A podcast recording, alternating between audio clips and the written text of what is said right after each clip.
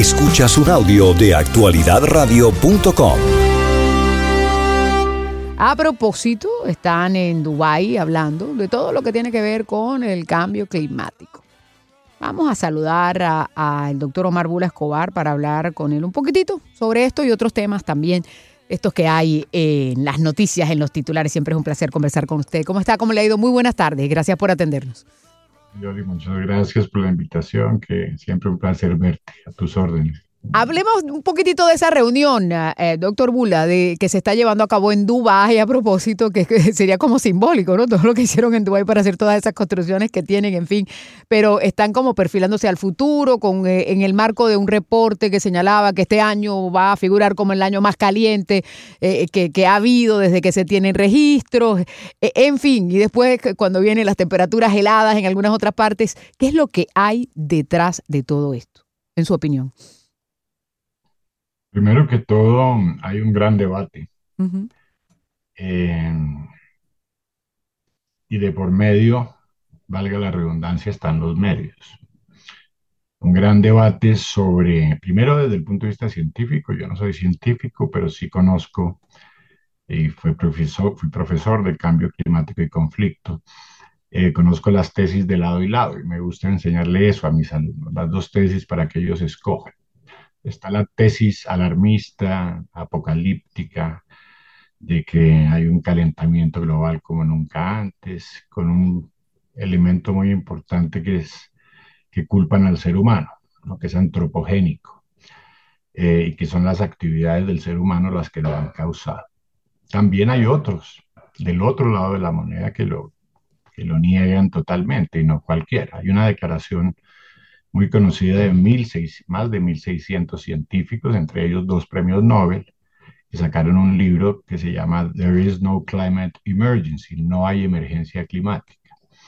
Ah, entonces ahí entran los medios de comunicación, ¿no es cierto? Los medios hacen parte de un enorme conglomerado casi monopólico a nivel mundial, que ese conglomerado al unísono empuja la, la primera teoría que mencioné, la, el alarmismo climático. ¿Qué dicen eh, los más, eh, los que creen en la teoría del calentamiento global, que son los gases de efecto invernadero, precisamente producidos por el hombre, los que están cambiando las temperaturas y que debemos tomar acción eh, no solamente a nivel de las naciones, sino inclusive individual, con la huella de carbono, etc. ¿Qué dicen los otros? Dicen, primero que todo, que no hay pruebas de que sea antropogénico y que es más que las estadísticas no lo, no lo sostienen, que los métodos científicos utilizados han sido más políticos que científicos, que el dióxido de carbono no es dañino, que por el contrario es un elemento básico de la vida humana. Bueno, hay dos tesis muy separadas. Además hay muchas predicciones futuras que se hicieron, por ejemplo, en 2006, el expresidente Al Gore en su película An Inconvenient Truth, una verdad no conveniente, decía que el monte Fuji está, iba a estar sin nieve en el 2015, el propio director de la NASA en esa época, que el Ártico iba a desaparecer. Eso es el alarmismo climático no es nuevo, eso hay que mencionarlo. Eh, eh, desde los años 60, inclusive se, se, anunció una era de hielo en un momento Quiero mostrarle a la gente los dos lados de la moneda, ¿no es cierto? Porque además eh, el cambio climático, ya más allá de lo científico, tiene un ámbito político fundamental, nada más y nada menos cambia la, la, la arquitectura energética del planeta, cambia el poder de la energía de, de, lugar, ¿no es cierto? Aquellos que antes eran poderosos por el petróleo o diversifican o ya no se, o están eh, eh, condenados a morir en, en dos, 20, 30 años. La energía eléctrica, eh, la energía eléctrica producida y la energía verde es muy controvertida, pero muy controvertida. Y esto es otra cosa que los medios no muestran. Es muy importante, no sé, cada que hablo contigo creo que lo subrayo, estar por encima de ese, de ese monopolio mediático y saber que tienen una agenda muy, que lo que leemos todos los días en los periódicos en los que más confiamos, en general es, un mensaje único, ¿no es cierto?, en pro de la teoría del calentamiento global. Como digo, los científicos discutirán entre ellos, pero hay una agenda empujada de manera muy agresiva y muy alarmista, sin lugar a duda, por parte de los medios de comunicación. Eh, la energía verde, lados negativos muchísimos. Eso hay una ironía muy grande, porque tanto para el petróleo como el gas, combustibles fósiles, como para las energías verdes, se necesitan recursos. Y esos recursos vienen también de la tierra. ¿De qué recursos hablamos ahora? De minerales raros, ¿no es cierto? Y de tierras raras, como el cobalto, el litio, el neomidio, hay unos por ahí que uno ni, había escuchado nunca, pero que tienen una repercusión, primero medioambiental, irónicamente, enorme, ¿no es cierto? Y además humana. ¿no? las minas de cobalto del Congo, donde esclavizan a 40 mil niños, ¿no es cierto?, pagándoles menos de 2 dólares al día para que Microsoft, Apple, etcétera, y ahí están, hay documentales, hay información al respecto, hay que ser un poco más curioso, eh, y en el sentido de que básicamente abren un hueco de un lado del mundo en el medio ambiente, además afectan las comunidades locales, un país muy pobre, para poder estar bien del otro lado del mundo, en los carros eléctricos, etcétera. Todo esto necesita minerales, eh, minerales raros, tierras raras también, y eh, cambian los polos de poder, porque las minas de litio no están siempre en el mismo sitio que donde estaba el petróleo. Ahora, ¿quién tiene el monopolio de, tierras raras? China. 80% de las tierras raras del mundo los, los maneja la China. ¿no es cierto? Y la, Occidente, se, de ahí que hay una dependencia enorme, ¿no es cierto?, de los Estados Unidos no solamente, pero del mundo entero de la China, porque maneja nada más y nada menos que el recurso del futuro. Eh, este es un tema muy controvertido. Ahora, la COP28 per se, eh, pues es una... La controversia ha seguido subiendo y yo creo que esto está debilitando en general estas cumbres, de alguna manera. Ahora hay ciertos, eso no quiere decir que va a parar. Los poderes que hay detrás de la agenda son muy, muy grandes, sobre todo las grandes corporaciones financieras. Sí, eh, hay mucho dinero detrás de la agenda mucho dinero para empujar la agenda, no mucho dinero para arreglar el problema, ¿cierto? Claro. Porque para empujar la agenda, mejor dicho, cambio climático, si me lavo los dientes, me dicen, no, es que el cambio que es su huella de carbono, ya con el peligro que representa la huella de carbono para la privacidad. En el momento en que nos digan, tú no puedes comer más pan este mes, cuando vaya a pagar en la caja, eso es una realidad. Eso lo mencionó el propio director de, de nada más y nada menos que Alibaba en el World Economic Forum pero son peligros que, ¿no es cierto?, eh, potenciales, no estoy llegando, no quiero ser alarmista como ellos, pero sin lugar a duda, eh, las cumbres se han debilitado, eh, a cierto punto, como te digo, ciertos gobiernos. Pero se firman una serie de acuerdos que después, que son como a futuro a futuro y después los van como cambiando, ¿no? El acuerdo que firmaron esta vez es muy curioso, porque es un acuerdo que, al cual no se había podido llegar desde hace mucho tiempo, que era el de daños y reparaciones daños y reparaciones en el sentido que los daños que hace el cambio climático a países que no tienen los recursos para solventarlos o para adaptarse, pues se les da una especie de fondo de emergencia, algo así por el estilo. Pero mira las cifras.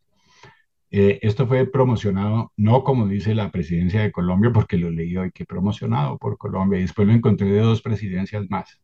Todos tratan de llevarse la, la, medalla. Pues lo promocionó fue eh, Alemania y los Emiratos Árabes que como tú dices es irónico que se mantenga ahí la cumbre, porque los Emiratos son uno de los principales exportadores de gas y petróleo del mundo y el propio príncipe Al-Jaber, ¿no es cierto?, que es el, que, el anfitrión, es el presidente de la compañía de gas y, petróleo de, los Emiratos. O sea que hay muchas ironías. ¿Quién va a contribuir a este fondo? Alemania y los Emiratos, ¿no? Siempre una especie de capa de pintura de buena voluntad, pero con muchas cosas pasando por detrás, porque no está muy claro. Y vemos quién asiste. Entonces van, los 200 países, China, Estados Unidos. ¿Qué pasa en los europeos? ¿Qué pasa con China y la India, por ejemplo? Están produciendo carbón como nunca antes. Leí un artículo hace unos días que la India está promoviendo la producción del carbón porque ellos tienen además problemas de consumo energético por sus poblaciones. La China ni hablar, la China no ha parado el primer contaminante del mundo. En la propia Alemania sigue Estamos hablando de los dos países más poblados del mundo, ¿no? Que entre los dos tienen la mitad de la población. Hablemos, del cuarto más rico del mundo y su transición. Eh, Alemania hizo una transición que, se llama Energiewende, una así, energía. que después estaban preocupados cuando se presentó el problema con Rusia, ¿no? Pero gravísimo. Antes del problema de Rusia ya había problemas, ya había problemas de, de suministro. Con el problema de Rusia ni hablar. ¿En qué resultó esto? En el país, en el cuarto país más rico del mundo, la transición, porque la palabra transición es muy importante, ¿no es cierto? Uno no puede soltar eh, la rienda del, del, único caballo que tiene hasta que no le traigan el otro, si no le toca caminar, ¿no es cierto? Cuando, eso, es como la, la, lógica más elemental y eso es lo que, lo que implica una transición. Eh, una la transición alemana, entonces, ¿en qué resultó? En una crisis de suministro en que les tocó ahorrar energía a la población, la población estuvo grandes problemas de cortes energéticos, el presupuesto energético se cayó, les tocó necesariamente, después del corte con Rusia, obviamente, recurrir a otro, habían cancelado toda la energía nuclear, les tocó repensarlo, toda Europa se vio afectada, las energías verdes, y estamos viendo en, otros países que hay una reacción muy, muy, muy fuerte a estas energías verdes, también desde el punto de vista empresarial, ¿no es cierto? Y desde el punto de vista eh, de, la industria misma, ¿no es cierto? Porque es que muchas cosas primero dependen de los combustibles fósiles, la, la arquitectura del mundo ha sido construida con base en los combustibles fósiles, todos los procesos industriales, las llantas, el pavimento, you name it, ¿no es cierto? claro. O sea que esta cosa no es, no es tan sencilla como decir, ay, se calentó, no se calentó, voy a, voy a, voy a plantar un arbolito. No. Esto tiene consecuencias políticas, tiene consecuencias económicas y sobre todo, subrayo, tiene, puede tener consecuencias personales, individuales para nuestra forma de vida inclusive. Quiero aprovechar porque usted mencionaba el eh, presidente de Colombia como usted está por allá, para que nos dé como un panorama de lo que ha estado pasando, porque uno aquí ve los titulares y analiza y nosotros tenemos una buena comunicación, contacto con el tiempo, la directora de investigativa siempre nos ayuda a ver qué, es lo que ellos están trabajando, pero su perspectiva de lo que está pasando por Colombia, doctor Bula, porque parece que las cosas están complejas, ¿no? Sigue ese enfrentamiento de, institucional entre lo que tiene que ver con el fiscal y lo que dice el presidente, y ahora que va a haber cambio de fiscal. ¿Cómo ve las cosas usted allá? Mira, ha sido, francamente, ha sido un, eh, coloquialmente aquí se dice despelote ha sido un desorden desde el día uno. Escándalo tras escándalo. Escándalos bien fundamentados, ¿no es cierto? Eh, han surgido, eh, además, propuestas que han, han, creado polémica, no porque sean nuevas e innovadoras, sino porque no tienen simple, son incoherentes en muchos casos. Eh, además de un personaje muy convencido de sí mismo, y, su discurso climático, cuando me, mencionaron que íbamos a hablar de esto, yo dije, lo digo francamente, no, qué pereza hablar de este señor porque es que dice tantas cosas que no quieren escucharlo, ahí dice una cantidad de barbaridades. Y hablemos de transiciones. Colombia no contribuye prácticamente nada a los gases de efecto invernadero. Y aquí la transición es de un día para otro. Un país que depende prácticamente de los ingresos petroleros. Fuera de eso, acuerdos de, con Venezuela, nada más y nada menos con mm. PDVSA. Yo creo que después de la, de la Gestapo y de la, tal vez de la KGB y la CIA, por ahí está PDVSA entre las más corruptas del mundo, ¿no es cierto? Nos estamos aliando con la corrupción. Mira, yo veo esto muy mal. Ahora los, hay, hay una cosa muy interesante. Las naciones sufren más o menos de estos fenómenos eh, digo globalistas y de izquierda eh, en la medida de la solidez de sus instituciones. Las, naciones con instituciones más débiles pues sufren más y más rápido. Colombia es una, un país cuyas instituciones han sido sin duda alguna corroídas enormemente, sobre todo por la mafia, por el narcotráfico y por la corrupción. Sin embargo, los pilares no se han caído del todo, hay como una base por ahí. Hoy vimos unas decisiones de las Cortes sobre la paz total, que es la ironía más grande del mundo, lo de la paz. Además le enciman el total, ¿no es cierto? Aquí hay, más de 80 masacres, creo que tiene el récord de masacres este año. A la gente se le olvidó la definición de paz, que es la ausencia de, de violencia. violencia claro. Se olvidó por completo, se volvió una etiqueta política, ah, la de Petro, no, contra, cortada, pero por eso es que no se llega a nada, si la gente no sabe a lo que aspira. Si solo aspiras a seguir al candidato y no lo que es la esencia, que es la paz, Muy difícil. No, no quiero volverme aquí, ni pretendo volverme como Gandhi, pero es que es como tan... Está como e, es lo que, es lo que ha estado sucediendo. Y em, también nos gustaría eh, que usted nos hiciera como un bosquejo de em, Henry Kissinger, porque falleció esta semana, 100 años tenía y, tiene una historia como interesante, ¿no? Los que lo quieren, lo quieren y los que no lo querían simplemente no lo querían para nada. Es de esos personajes que marcó quizás la historia incluso de las relaciones internacionales de los Estados Unidos, pero no dejó de ser controversial. El mundo, no solo de los Estados Unidos, del planeta entero, es un personaje, bueno, 100 años no son pocos. Eh, Kissinger llegó a conocer a Mao al rey Faisal. Fue parte del Watergate, o fue, no parte de, pero estuvo en los tiempos de la caída de Nixon. Em, imagínense, para las generaciones modernas eso es historia griega, perdóname, es historia antigua, ¿no es cierto?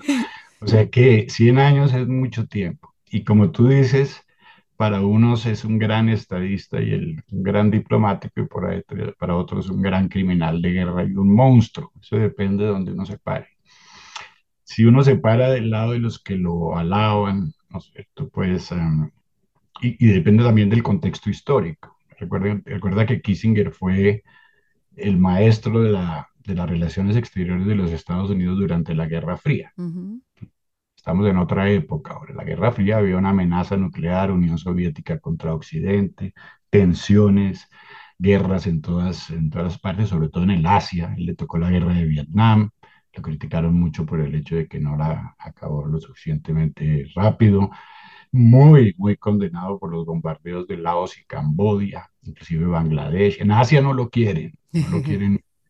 Ahora, en esa época también él tuvo y los que lo, los que lo apoyan eh, y tienen ciertos argumentos en ese sentido válidos, fue el, fue el maestro de la distensión o de la disuasión entre esos dos grandes bloques por la amenaza nuclear que había entre la Unión Soviética y Occidente. Y la distensión fue la que a la larga evitó que el mundo empezara a combatir con armas nucleares. O sea que desde el punto de vista de los, de los americanos, por lo menos, por lo menos eh, eso es positivo. Otra cosa fue muy, muy cercano a China en esa época, como te digo, conoció desde Mao Zedong hasta Xi Jinping. Bueno, y la visitó seis meses antes de morir, ¿no? También, él estuvo hace... Además, sí, además. Va a despedirse. Cercana y los chinos y la prensa china, tú ya yo estuve leyendo esta mañana, la prensa china es como si hubiera muerto el, el sucesor de Mao, pues. Bueno, es que les abrió el camino, ¿no? A lo que tienen hoy. Es muy irónicamente, porque lo que lo, él, la relación que él tenía con los chinos como representante de política exterior de los Estados Unidos era sobre todo para que China no saliera con Rusia y con la Unión Soviética. ¿cierto? No, para que China estuviera. China no era poderosa en ese momento, era muy débil, inclusive muy pobre. Pero le convenía que China estuviera del lado de los Estados Unidos. Eso hizo parte de la distensión. Un bloque soviético chino hubiera sido fatal para Occidente, hubiera sido otro. era casi que invencible, ¿no? Claro, él estaba. Era a pesar de que la China no era muy poderosa. Ahora, muy criticado, pero así las críticas son violentas y por muchas partes, pues, como criminal de guerra, ¿no es cierto? Sobre todo por estos bombardeos en Asia, pero también en Chile, lo critica mucho la izquierda por el, el papel en la, la, subida de Pinochet. Esto en un momento dado también se, vuelve un poco político, como cualquier personaje. la ideología, las relaciones internacionales se manejan de acuerdo a la ideología que tiene el presidente de turno, ¿no? Eso es una realidad. Además, sí, eso es muy interesante. Y él, y él estableció una ideología. Él es el, el maestro y el rey del realpolitik, que es el concepto del pragmatismo en las relaciones internacionales. El realpolitik implica que las naciones ya no se mueven por ideologías o por ideales, sino puramente por intereses, por intereses. pragmáticos. Eso, eso hizo que, eso fue lo que, eso es lo que está detrás de sus decisiones algunas muy graves. En el caso de, de los países asiáticos, el Khmer Rojo, bueno, ¿no es cierto? Pol Pot y compañía, uno de los grupos más violentos de la historia de la humanidad, más o menos, bueno, de la humanidad, no, pues con, con grupos de hoy ya no se sabe quién. Ya, uno sí, después de lo que hizo jamás ahí, mire, eso sí. Lo que hizo jamás ya no se sabe si fueron ellos, si fue Pol Pot, jamás o, o Hitler. El hecho es que, si hoy estamos muy mal, el, eh, tuvo eso, una dualidad enorme entre los que lo ven como el gran estadista y, el diplomático, como te digo, y el que lo ven como un monstruo. cada uno con sus argumentos, algunos válidos, otros menos, pero se murió un señor que vivió 100 años y que sin lugar a duda, independientemente en términos absolutos de lo que se piense del personaje, fue muy influyente. Pues sí, queríamos también aprovechar para recordarlo. Bueno, de hecho, él también ah, e, emitió su opinión sobre lo que estaba pasando en esta invasión rusa a Ucrania, ¿no? Que, que de pronto no, no está acorde con lo que muchas personas están hablando en este momento. Qué bueno que lo mencionas. Hay un comentario muy simpático de que alguien dijo, alguien que no lo quiere mucho, dijo, uy, dijo algo cuerdo antes de morirse. Em, criticó mucho la, la penetración eh, migratoria a las culturas de Occidente y, le atribuyó los problemas que hay en Europa en este momento precisamente a raíz de, la, de, de Israel y Hamas, de la confrontación entre el mundo árabe y los israelitas eh, y sus repercusiones en Estados Unidos, que está por haber dejado entrar tantas personas de una cultura diferente. Mm. Eh, ¿cuán, cuán, eh, cuán, auténtica es ese sentimiento? Yo no sé, desde el punto de vista, pues tal vez desde el punto de vista pragmático fue malo, pero él vio cuando, cómo se estaba haciendo. Además hace parte del, del órgano que más ha promovido la migración, del Foro Económico Mundial. Es el mentor de Klaus Schwab, básicamente. Hay, dos, hay, hay, muchos Kissingers. Mucha tela para cortar, pero ya no tenemos tanto tiempo. Pero como siempre, muchísimas gracias por estar con nosotros. Ok, Muy amable, hasta luego. Dios te bendiga. A usted también, muy amable. Omar Bula Escobar ah, con nosotros aquí a esta hora. Actualidad Radio 1040, una emisora de actualidad Media Group.